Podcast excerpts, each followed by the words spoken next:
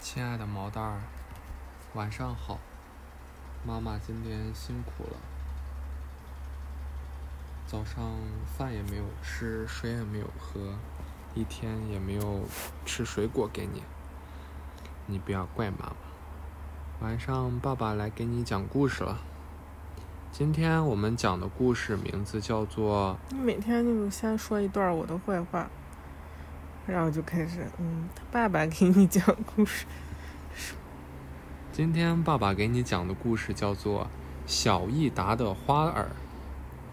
我可怜的花儿都已经死了，小益达说：“昨天晚上它们还是那么美丽，现在它们的叶子却都垂下来了，枯萎了。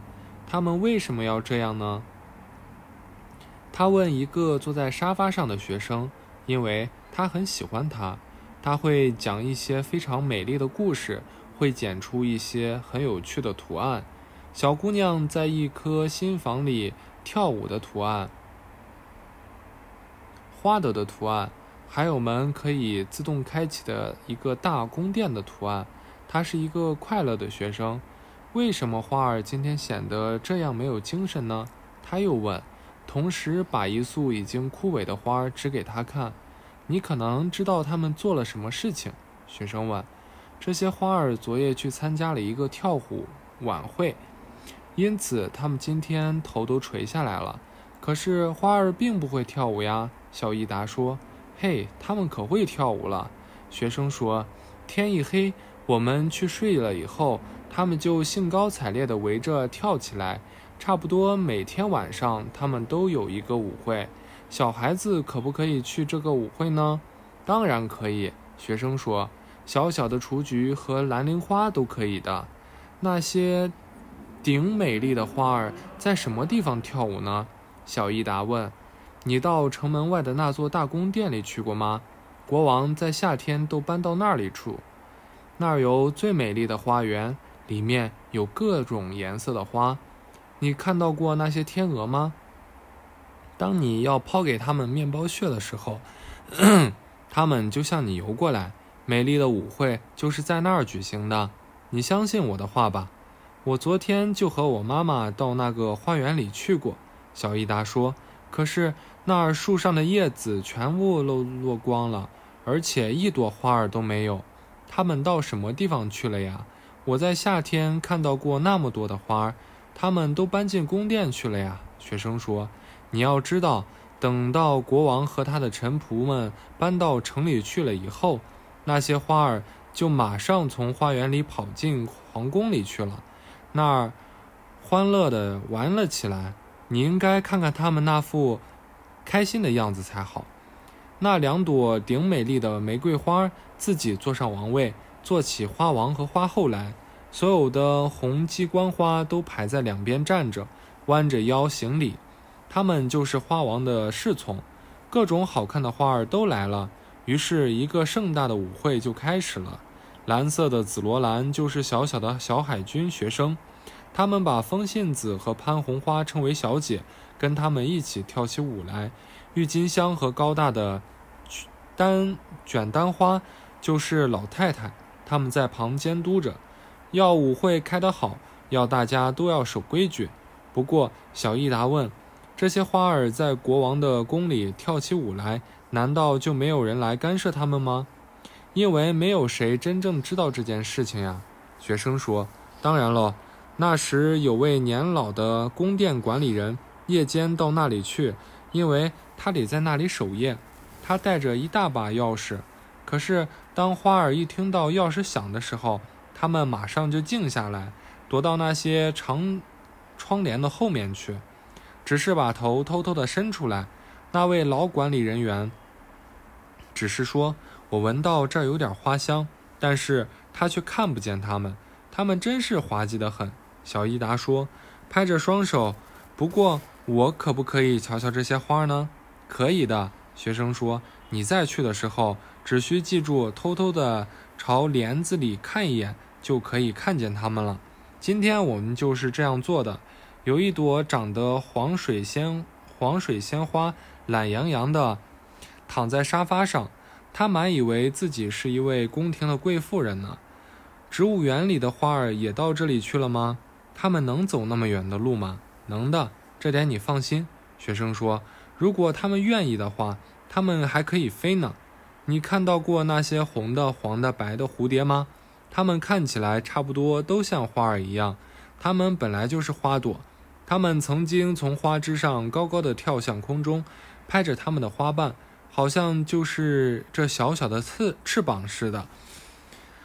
那么着，它们就飞起来了，因为它们很有礼貌，所以。”得到许可也能在白天飞，它们不必再回到家里去，死死地待在花枝上了。这样，它们的花瓣最后也就变成真正的翅膀。这些东西你已经亲眼看过。很可能植物园的花儿从来没有到国王的王宫里去过，而且很可能他们完全不知道那儿晚间是多么有趣。嗯，我现在可以教你一件事儿。准教那位住在这附近的植物学教授感到非常惊奇。你认识他，不是吗？下次你走到花园里去的时候，请你带一个信儿给一朵花，说是宫里有人在开一个盛大的舞会，那么这朵花儿就会转告所有其他的花儿，于是它们就会全部飞走。等那位教授走到花园来的时候，他将一朵花儿也看不见。他绝不会猜得出花儿都跑到什么地方去了。不过，花儿怎么会互相传话呢？花儿不是不会讲话的吗？